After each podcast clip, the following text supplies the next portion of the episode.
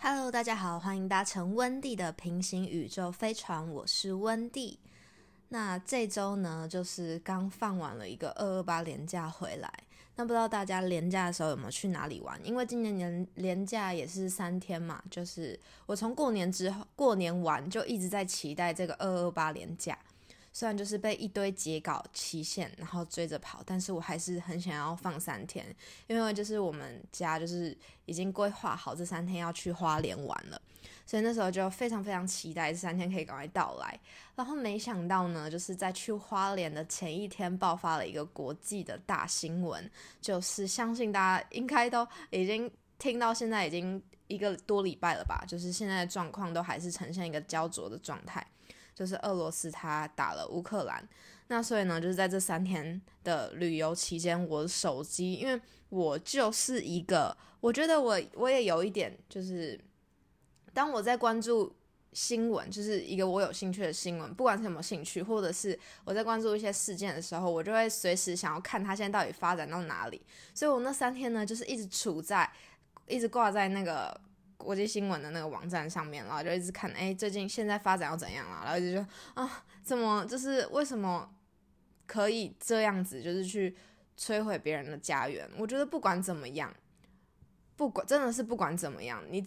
从小到大，我们不是就是都被教育，不管怎么样，动手打人的那一方就是输了吗？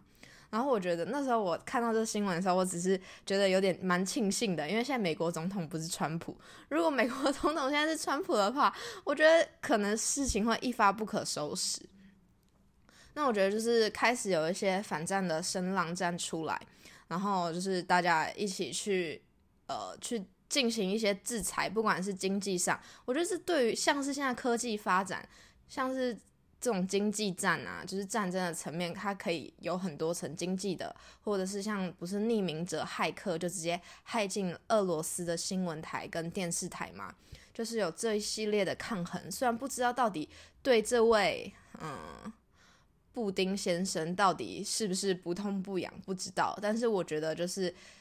呃大家都有提出这个。反战诉求，那我觉得其实是一件蛮好事情，包括俄罗斯开始有一些反战势力的集结，那我觉得都是很好的。那也是就是大家一起帮乌克兰集气，因为真的没有人会希望战争发生。那就是这些当权者、当局者，他们有时候野心太强的时候，就会造成他必须要去鼓吹他的人民。你看普丁自己一个人，他躲得远远的，那他的士兵死了那么多人，他有在乎过吗？就觉得这真的是一件蛮残忍的事情。好，那就是今天呢，其实我是想来聊一些就是比较神秘学的 神秘学的东西，因为我自己本身其实就很喜欢看一些诶星座啊、预言，还有我在看嗯综艺节目或者是那种连续剧的时候，有那种算命的环节，或者是有一些。预言的环节，我觉得非常非常的喜欢。然后就是包括我之前一直有跟大家说，我在看那个俄罗斯通通灵之战。好，这是反正就先跟大家说，今天想要聊一下这关于预言这件事情。那最最最最有趣的就是，每次当有大事件发生的时候，就会开始有人去翻出呃之前有些可能印度神童啊，或者是盲眼龙婆，他们有一些预言。然后用一个后设的方式去说，哎，对，现在这件事情发生了，跟他们的那个预言是一致的，就是一样的这样的感觉。那我觉得预言的形式也有很多种，包括新年的时候，或者是我们大家去庙里面去求那个签，一定，哎，在这里谁没有抽过那种庙里的签？除了基督教的同学以外，我觉得去过庙里面，尤其是爱卖爱拜月老庙的朋友们，你们一定有在月老庙抽过签吧？那个签就也是一个。让你觉得好像是一个预言的感觉，那就是关于预言这件事情，就是通常在讲出来的当下都是讲未来的事情嘛。那因为还没有发生，所以大家当下的时候都不会相信。可是当之后发生的时候，就会用后设立场、后设的角度来说，哎，对，真的发生了，就是这样子。好，那今天要讲的就是这个。这阵子也一直在新闻上面有看到这位叫做盲眼龙婆。那这个龙婆呢，她就是精准的预测了这个九一恐怖事件呐，还有英国脱欧等等，她是一个很著名的预言家。那在一九七九年，他跟这个作家瓦伦他们会面的时候，然后他有出版了一本书，就是写这种他预言的一些事情的这样的一本书。那他在这个一九七零一一九七九年的时候，他就讲了一个预言，然后现在也是频繁的被大家拿出来讲。那他的这个预言呢是，哇，大家看一九七九年，距离现在二零二二已经过了多久了？二十一加二十二，已经四十三年前的一个预言呢。他预言是说，二零二二年的时候，一切都会融化，就像冰一样，只有它保持不变。弗拉基米尔的荣耀，俄罗斯的荣耀。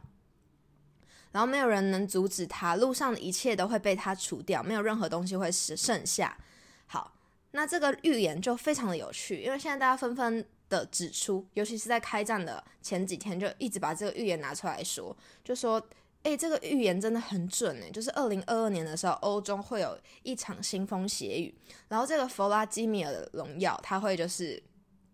掌管这个世界嘛，那大家就会很很惊恐、很害怕，这个预言会不会真的成真？那我觉得那时候一九七九年的时候呢，嗯，因为这个盲龙婆她死掉的时候是一九九七年嘛，那她在一九一七九年的时候就进行了这样的一个预言。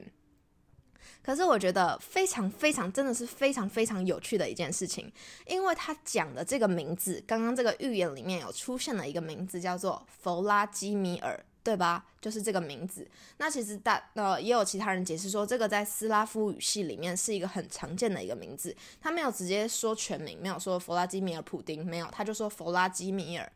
那这个弗拉基米尔呢，我们来看到现在的，嗯，好，先讲普丁的全名，普丁他就叫弗拉基米尔普丁嘛，对。好，那看看我们现在的这个乌克兰总统，他叫什么名字呢？有趣了，因为这个乌克兰总统他也叫做弗拉基米尔，他叫弗拉基米尔泽连斯基。所以在二零二二年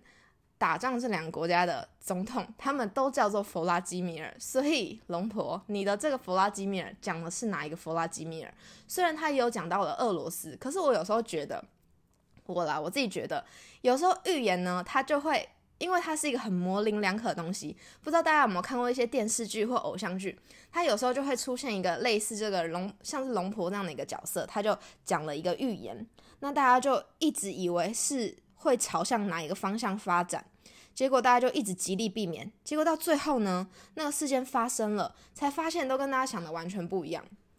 那我觉得这就是预言很有趣的地方，而且我还特别查了一下乌克兰前几任的总统有没有人的名字也叫做弗拉基米尔，我发现没有。就是从一九九一年呢，他的第一个总统的名字叫做列昂尼德，然后列昂尼德维克多维克多亚历山大，然后彼得，到现在二零一九年是这个弗拉基米尔，所以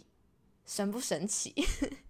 虽然我非常希望这个龙婆的这个弗拉基米尔他们两个可以相抵消啦，然后就是比较更支持乌克兰这边，因为这个总统现在也是他自从他坚决的要跟这呃这个俄罗斯抗争到底的时候，他的民民调就一直上升嘛。好。那当然，现在一切都还没有成定定论，那就是也是在这边就先希望世界真的可以和平。然后这这阵子这几天去花莲的时候，经过很多间庙，然后我就会跟就是我弟啊我妹，我们就进去里面拜拜，然后我们三个就在那边许愿说，真的希望世界可以和平，然后二零二二年大家都可以好好的。对，希望今年才刚开始嘛，就发生了这么难过的事情。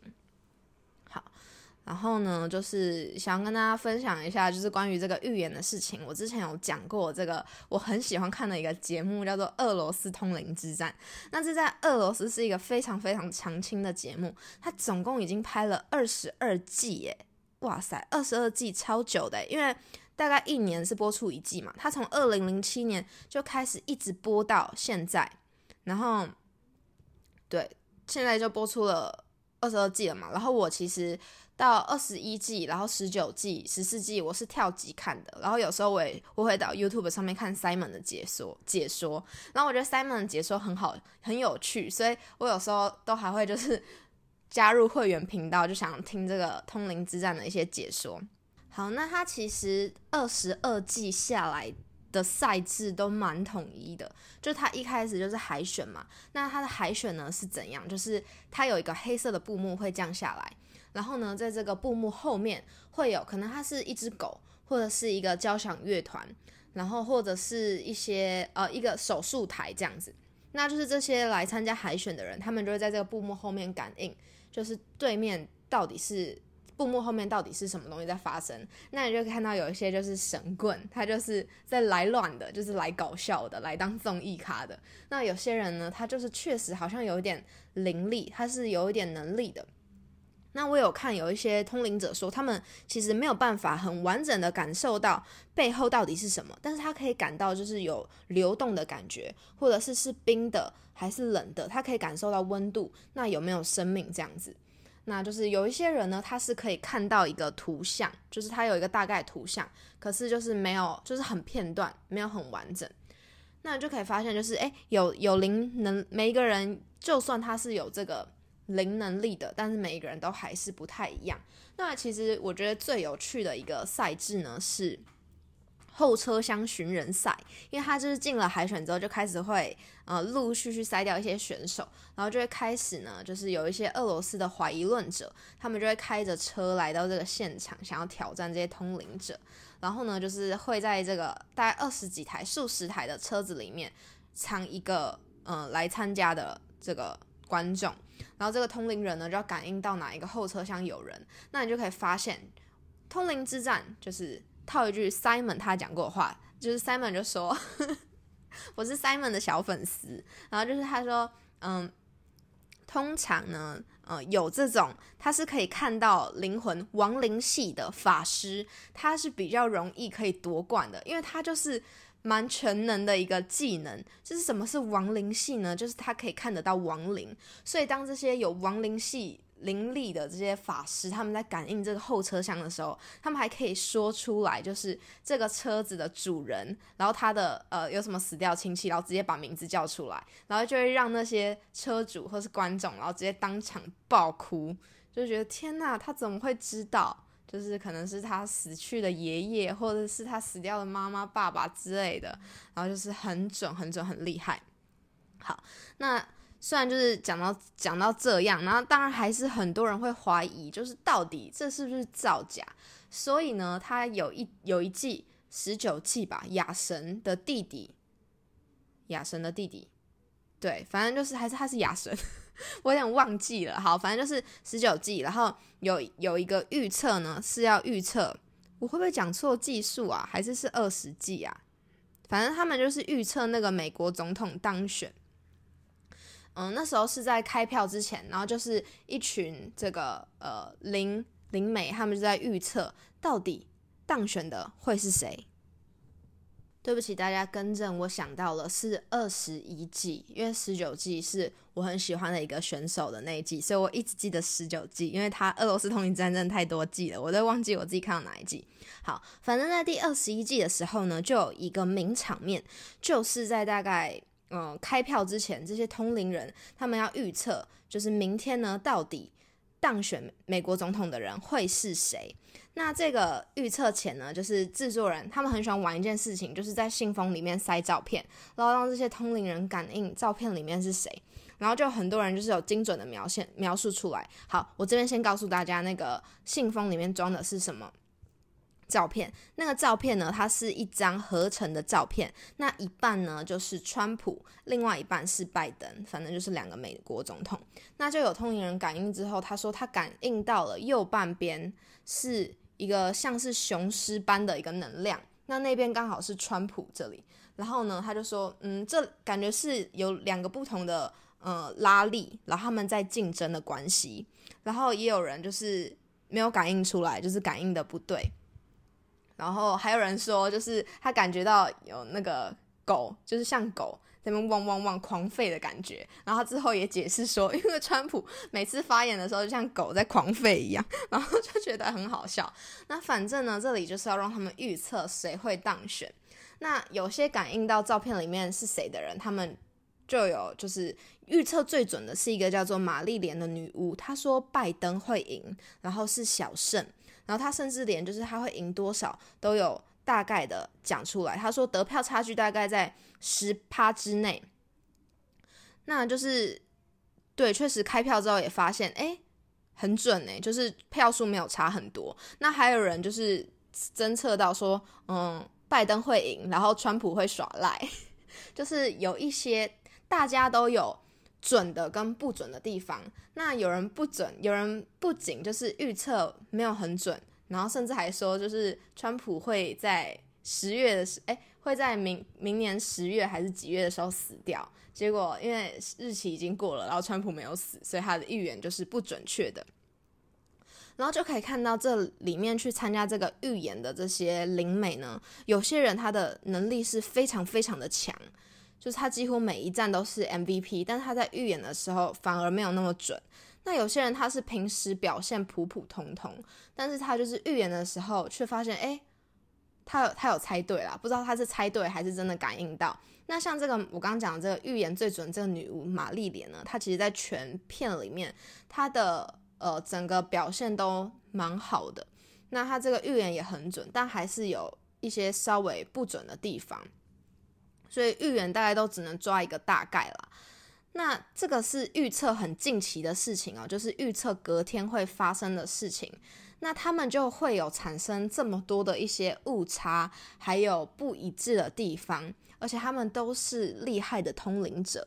那这就告诉我们，就是你看龙婆的预言，他已经隔了这么久，可能有准的地方。那他有预言，他有预言过，就是二零二一年川普会得神秘的疾病，然后会失聪，然后脑部还开刀什么什么之类的。那可能神秘的疾病就是在指。肺炎吧，但川普到底有没有得过病，没有人知道。好，反正他就说就是神秘的疾病，然后他会怎么样，然后说普京会被暗杀，结果也都没有发生啊。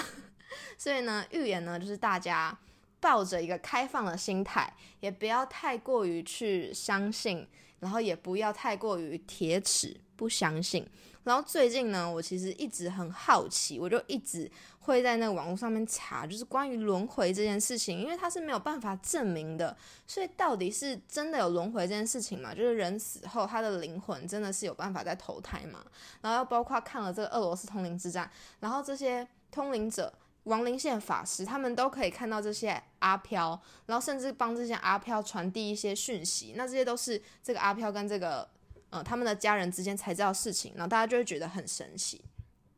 甚至让很多怀疑论者怀疑论者相信，就是真的有通灵这件事情，就是真的就是人死掉之后他会有一个灵魂，那到底会不会投胎，或是有什么样的一个？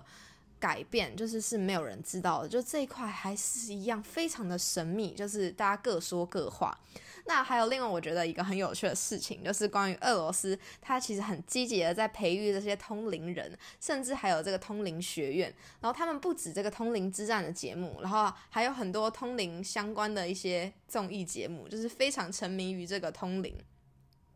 那我就看到有人说，这俄罗斯呢，他们也会培养这些通灵人，然后去窃取一些美国的情报或是他国的情报，然后就觉得真的是把各式各样的能力用的淋漓尽致，诶，就觉得很有趣。然后对，还是大家身边有遇过真的。是可以通灵的人吗？因为有时候我会遇到一些人，他跟我说他看得到。像我之前高中参加营队的时候，然后我在营队就有个女生，然后她就说她看得到。然后我们那时候是住在一个有点像是青年会馆的一个饭店旅馆里面，然后她就说这里很多。然后我们大家都那时候有一些人就是不太相信，就还嘻嘻哈哈的。但那女生就是看起来就很像那个太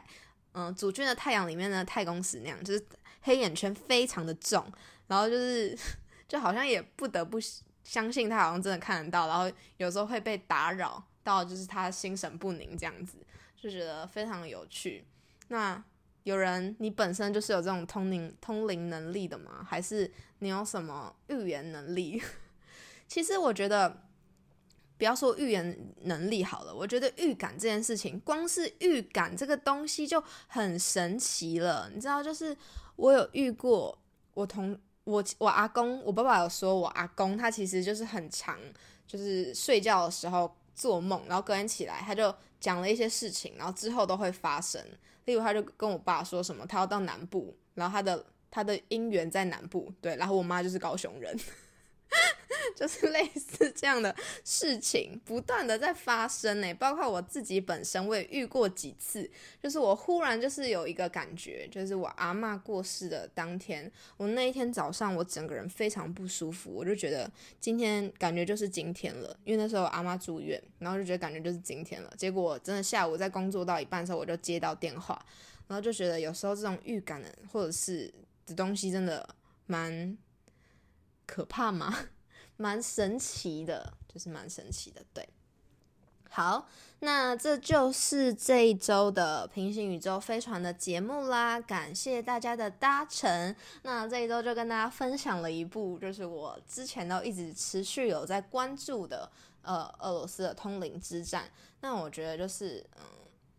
对，还是老话一句，希望事情可以，嗯。不要往坏的方向发展，因为现在也不知道什么时候会结束嘛。那就是希望真的大家可以越来越好。那我觉得这种和平的声音呢，大家就是团结起来。我前几天还跟我爸说，就是我觉得为什么现在好像就是一个坏人当道的世界，活得最久的永远都是坏人。你看失失速列车，然后那么多僵尸片，然后还有那个千万别抬头。那为什么就是善良的人？那善良的人他为什么还要？不能这样讲，善良的人还是请你继续保持善良。如果真的有轮回的话，我们就这样相信的，就是你这一辈子好好善良的，就是活下去，然后不要去伤害别人，然后保持一颗温暖的心、开放的心，然后不要有